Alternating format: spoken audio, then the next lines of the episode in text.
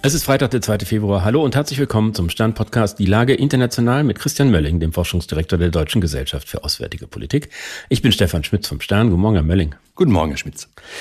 Irgendwie hat es ja die EU gestern doch geschafft, sich auf neue Finanzhilfen für die Ukraine von 50 Milliarden Euro zu verständigen. War das der große Erfolg, von dem Teilnehmer hinterher gesprochen haben? Ja, also vor dem Hintergrund der, der vielen Querelen, die es vorher gegeben hat, ist man erfolgreich gewesen. Und es bedeutet ja auch für die Ukraine, enorm viel diese finanzielle Sicherheit zu haben. Also ich, man muss sich, glaube ich, einfach vor Augen führen, dass finanzielle Durchhaltefähigkeit auch ein Aspekt ähm, von, ich sag mal, Abschreckung ist, ähm, weil es zeigt, dass man sich auf lange Sicht äh, auf Dinge eingestellt hat und dass man eben nicht wie Putin im militärischen Bereich auf Zeit spielen kann. Das ist natürlich nur ein Teil der gesamten Geschichte, aber vor dem Hintergrund, dass eben Konflikte eben noch nie nur militärisch ausgefochten worden sind. Auch das ist so eine, so eine alte äh, Lüge eigentlich im Grunde genommen, sondern dass Konflikte immer eine militärische, ähm, aber auch eine wirtschaftliche und auch eine gesellschaftliche Dimension haben mit Destabilisierung und solchen Geschichten, ist das ein wichtiger Baustein für die Ukraine und die ähm, Europäer, denen es finanziell nicht so wahnsinnig gut geht, haben erstmal eine große Schippe oben drauf gelegt, sodass es man schon sagen kann, okay, das war jetzt ein schlechter Tag für Putin. Nun hing ja alles äh, an dem ungarischen Ministerpräsidenten Viktor Orban, der als besonders störrisch und hartleibig gilt und äh, zur Überraschung von vielen am Ende doch angeknickt ist und mit den anderen zusammengestimmt hat. Was war da anders als bei früheren Gipfeln, wo Orban sich einfach quergestellt hat? Na, ich glaube, die Europäische Union ähm, oder die anderen Mitgliedstaaten, so muss man es ja sagen, die sind ja die wesentlichen, äh, die die Macht in der Hand haben, Orban umzustimmen, haben ganz offensichtlich erheblichen Druck auf ihn ausgeübt und Drohungen in die Zukunft ausgesprochen. So würde ich das interpretieren. Das ist aber insofern Kaffeesatzleserei, als dass wir natürlich nicht wissen, was zwischen Orban, Scholz, ähm, den französischen Präsidenten und einigen anderen vorher noch besprochen worden ist. Äh, also welche, welche Daumenschrauben die eigentlich angedroht oder sogar schon angelegt haben, um Orban da umzustimmen. Ob das jetzt der Durchbruch ist mit Blick auf die Frage, ist er jetzt für immer, also ich mache das jetzt mal sehr, sehr, sehr simpel, ist er jetzt für immer gebrochen und ist er jetzt eingeknickt? Ich würde sagen, ja, nee. Also wahrscheinlich hat das Geschäftsmodell Orban ja trotzdem funktioniert. Er wird ja irgendwas rausgekriegt haben. Würden Sie denn sagen, dass durch den Regierungswechsel in Polen es die EU mehr Möglichkeiten hat, Ungarn unter Druck zu setzen? Ein bisschen mehr, aber das ist nicht schwarz-weiß. Das muss man, glaube ich, ganz klar sehen. Auf der anderen Seite haben Sie den Regierungswechsel in der Slowakei ähm, wo halt jetzt ein, jemand anderes wieder mit dazugekommen ist, der wieder Bad Cop spielen kann. Ne? Also haben, äh, Orban steht, steht nie alleine da, zumindest nicht bei allen Themen. Das heißt nicht, dass die Slowakei und Ungarn, die, die beiden Regierungschefs auf gleicher Linie sind, aber sie werden immer eine, eine Koalition, eine Allianz bilden. Entweder macht der eine Stunk oder der andere Stunk. Und ähm, ich glaube, das, das zeigt, dass auch innerhalb der Europäischen Union wahrscheinlich, will, ich will es so rum sehr konditioniert sagen, will man in Zukunft nach außen hin ähnlich kraftvoll auftreten können, dann muss man mit diesen beiden wahrscheinlich und vielleicht auch mit anderen in Zukunft ja robuster umgehen und auch wahrscheinlich frühzeitiger ansagen, was möglich ist, was nicht möglich ist. Jetzt sind diese beiden die großen, wie soll man sagen, die stehen an, der, an einem einen extremen Ende der äh, der Möglichkeiten, was passiert. Wir haben gleichzeitig natürlich auch Staaten, die sagen, die einfach nur sagen, das ist uns jetzt nicht so wichtig und wir haben auch eigene Probleme. Und äh, die Ukraine, ja, das ist schlimm, aber das ist auch ein Problem, aber es ist nicht unser größtes Problem. Ne, und damit rückt man weiter sozusagen in die Mitte und ganz am anderen Ende stehen dann Länder wie Polen, ähm, vielleicht ein paar andere, aber auch Deutschland, die sagen, nee, nee, wir müssen hier jetzt schon unterstützen. Aber wir sehen ja auch in dem Augenblick, in dem es um die Frage von Agrarsubventionen geht, gibt es auf einmal ganz andere Allianzen. Da ist Polen jetzt auch nicht unbedingt auf der Seite der, der, Ukraine und derjenigen, die bereit sind, ähm, Agrarsubventionen entweder runterzufahren oder neu umzuverteilen. Auch unter einer neuen Regierung nicht, weil natürlich völlig klar ist, sie können jetzt auch nicht alle gegen sich aufbringen. Würden Sie so weit gehen, dass diese Bilder von dem Gipfel eigentlich täuschen? Da sah man ja Viktor Orban äh, völlig alleine, keiner sprach mit ihm, erschien komplett isoliert. Und äh, nach dem, was Sie sagen, hört sich das ja so an, als ob gleichzeitig vielleicht der Portugiese da sitzt und sagt, ist doch gar nicht so schlecht, wenn der Orban das blockiert, muss ich es nicht blockieren und am Ende nichts bezahlen. Das gibt es immer bei solchen Verhandlungen, ganz klar. Äh, und auch Bilder von solchen Gipfeln sind ganz klar mit hoher Symbolkraft. Ne? Also es hat sich niemand mit Orban ablichten lassen, wie man ihm die Hand schüttelt. Das ist ein ganz klares Symbol und das nimmt er mit nach Hause. Dieses Bild geht dann halt um die Welt. Genauso wie Bilder um die Welt gehen, wo sie dem russischen Außenminister die Hand schütteln. Das werden sie auch nicht mehr los, egal aus welchem, in, in welchem Kontext das entstanden ist. Das, das wird sie verfolgen. Ne? Und ähm, von daher ist das, glaube ich, ein Symbol, dass man nicht mit Orban gesprochen hat, will man vielleicht damit sagen, dass man natürlich sehr intensiv mit ihm gesprochen hat, ist er wahrscheinlich, weil sonst hätte man ihn nicht überzeugt. Also dass er sozusagen morgens aufgewacht ist und dachte hat, okay, ich, ich habe das falsch gemacht und jetzt, ich bin aber jetzt vom Saulus zum Paulus geworden. Nee, das, das glaube ich nicht. Das ist total unwahrscheinlich, dass sowas passiert.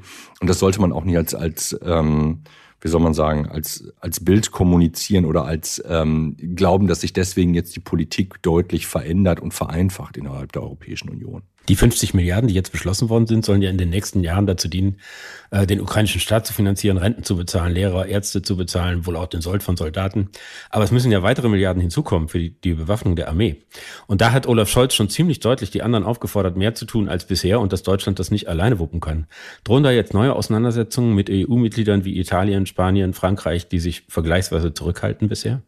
Das hängt davon ab, wie, wie sehr das jetzt eine Eintagsfliege gewesen ist ähm, und vielleicht auch eine Kommunikation eher in, in Richtung deutscher Bevölkerung, Regierung, Parlament ähm, oder wie sehr man diesen, diesen Worten Taten folgen lässt. Ne? Olaf Scholz hat ja auch, weiß nicht, jetzt vorgestern oder so in der Financial Times einen Meinungsbeitrag zusammen äh, mit anderen Regierungschefs oder ehemaligen Regierungschefs veröffentlicht, wo er auch sagt, die Europäer müssen mehr tun. Man kann das auch interpretieren, er setzt sich jetzt an die Spitze der Bewegung und versucht da im Grunde genommen aber auch davon abzulenken, dass am Ende es nicht um die Frage geht, wer leistet wie viel. Das ist sozusagen ein, ein, ein Schönheitswettbewerb. Ne? Wer, wer wird Erster? Die Frage ist, reicht das Ganze? Das ist die viel wichtigere Frage. Und dann kann man sich fragen, okay, wie kriegen wir das zusammengestöpselt? Aber das ist zurzeit, ähm, ich will es, ich will sozusagen nicht, nichts Böses unterstellen, aber es ist de facto lenkt es von der Frage ab. Es ist vielleicht kein Ablenkungsmanöver, aber es lenkt von der Frage ab, reicht die Unterstützung für die Ukraine denn tatsächlich aus? Ähm, und wie, wie wir das dann später organisieren, ist eine zweite Frage. Klar ist die auch wichtig, weil es geht immer ums Geld. Aber zurzeit ist ja erstmal der Versuch zu sagen, guck mal, die anderen, die machen noch viel weniger, die müssen sich viel, viel mehr anstrengen und so. Ja, was machen wir denn, wenn die das nicht machen? Dann sind wir mucksch und sagen, ja, dann machen wir auch nicht. Da ist die Bezugsgröße eine falsche. Das ist auch eine, eine Bezugsgröße, die aus einer Zeit kommt, wo es eben keine greifbare Bedrohung gegeben hat. Ne? Diese ganze Frage der Lastenteilung gibt es in der Europäischen Union, aber auch in der NATO schon immer. Ne? Die Diskussion um die zwei Prozent ist immer eine Frage, wie verteile ich letztendlich, was ist die gerechte Verteilung von Wohlstand und Aufwendung, die ich eigentlich betreiben muss. Und das kann ich machen, wenn ich keine direkte Bedrohung habe.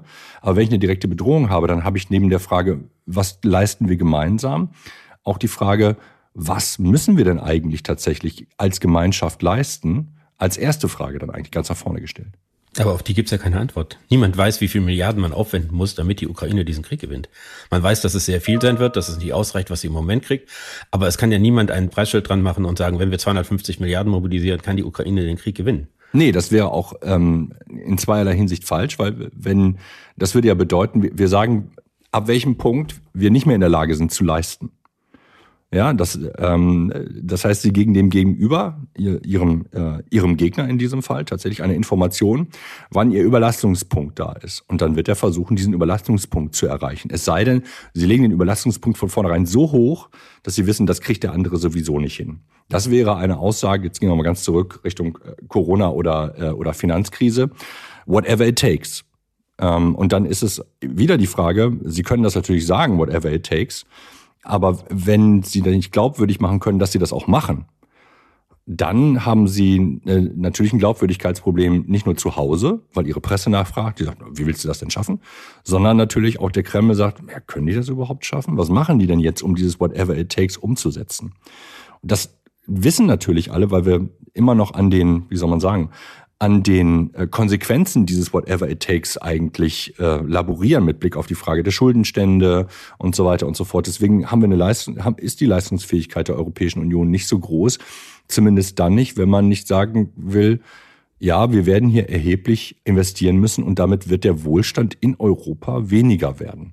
Wäre das denn Ihr Vorschlag oder Ihr, fänden Sie das eine gute Lösung, wenn die Staats- und Regierungschefs sich hinstellen und Mario Draghi-mäßig sagen, whatever it takes oder so wie Steinbrück und Angela Merkel in der Finanzkrise, dass einfach die Europäische Union sagt, egal was es kostet, wir werden es machen? Also die einfache Antwort ist ja. Das ist ein, vielleicht ein etwas komplizierter Weg dahin zu kommen. Es hat viel damit zu, zu tun, was man annimmt, was denn passieren könnte. Na, es gibt ja einige Leute, die rühmen sich immer erst vom Ende her zu denken. Sie haben äh, selber gesagt, man weiß gar nicht, wie viel es kosten wird. Genau, das Ende ist unklar. Es ist aber auch gestaltbar. Und die Frage ist, was sind zumindest die, die Elemente in diesem ungestaltbaren Bild, die ich aber schon mal sichtbar machen kann. Und wenn ich selbst die Macht habe, und das habe ich natürlich, zu sagen, ein Teil des Bausteins ist, dass es an der finanziellen Leistungsfähigkeit nicht scheitern wird, dann, setz, dann verwandeln sie einen Teil von Unsicherheit in Sicherheit. Und das ist schon mal, das ist schon mal eine ziemliche Ansage. Ne? Also finanzielle Sicherheit ist auch eine Form von Abschreckung und von der Reduzierung von Risiken auf unserer Seite, weil wir die Handlungsfähigkeit des anderen, dem nehmen wir sozusagen Instrumente aus der Hand und sagen, das wird nicht geschehen. Da kannst du dir drauf sicher sein. Dass wir da in der Realität zurzeit nicht sind, ähm, ja, das, das ist so. Deswegen ist es, glaube ich, das ist natürlich unter 27 total schwer zu sagen, kriegen wir so einen Kompromiss nochmal hin oder so eine, nicht einen Kompromiss, sondern wirklich einen Konsens, der sehr kraftvoll ist. Ich glaube, man muss sich halt einfach vor Augen führen, dass es immer, es gibt nicht nur ein Ziel, Wohlstand, sondern wir haben auch ein Ziel von Sicherheit. Wenn wir die Sicherheit nicht mehr haben, werden wir den Wohlstand sowieso verlieren. Kann man das beziffern? Oh, total schwierig. Man kann das schätzen. Das wird irgendwann sehr instabil und dann natürlich auch wieder angreifbar, solche Schätzungen. Ne? Dann tritt man gegen die, die, die Parameter, die man, äh, gegen die Prämissen, die man da gesetzt hat. Ähm, wenn das zu wabbelig ist, dann kommen sie bei illusorischen Zahlen raus, die sie den politischen Diskurs im Grunde wieder nur zurückwerfen.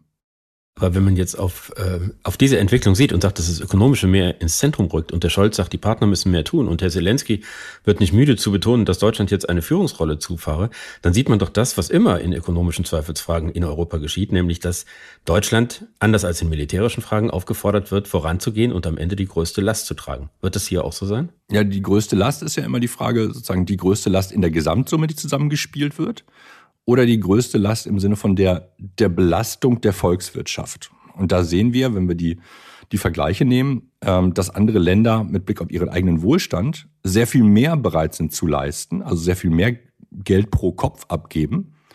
Und ähm, wir da jetzt nicht so sehr unseren Wohlstand aufgeben, auch wenn das, wenn das äh, immer wieder in der, in der Debatte hochkommt. Also ne, man kann auch nochmal anders argumentieren und sagen, na ja, wir haben halt 30 Jahre lang Friedensdividende gehabt, wo wir uns 300 Milliarden oder mehr gespart haben, die wir in was anderes investiert haben. Und daraus haben wir, glaube ich, schon einen ziemlich guten Gewinn geschöpft in dem Zusammenhang.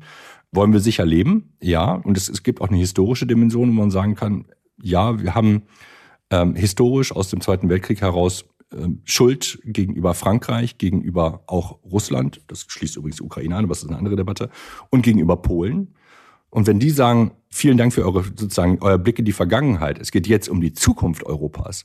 Ihr könnt dieses Mal, kann Deutschland einen Unterschied machen, der Europa nicht in einen Zweiten Weltkrieg stürzt, sondern der Europa vor ähm, einer weiteren Aggression eines, ähm, eines diktatorischen Regimes schützt dann ist das auch eine Möglichkeit, das sich nachher auf die Fahne zu schreiben. Gibt's natürlich nicht für umsonst, das ist ganz klar. Ich danke Ihnen, Herr Mölling. Ich danke Ihnen, Herr Schmitz. Das war die Lage international. Die nächste Folge gibt es in einer Woche bei Stern.de, RTL Plus und überall, wo es Podcasts gibt. Ganz herzlichen Dank. Ich hoffe, Sie sind nächsten Freitag wieder dabei und ein schönes Wochenende. Tschüss, bis Freitag.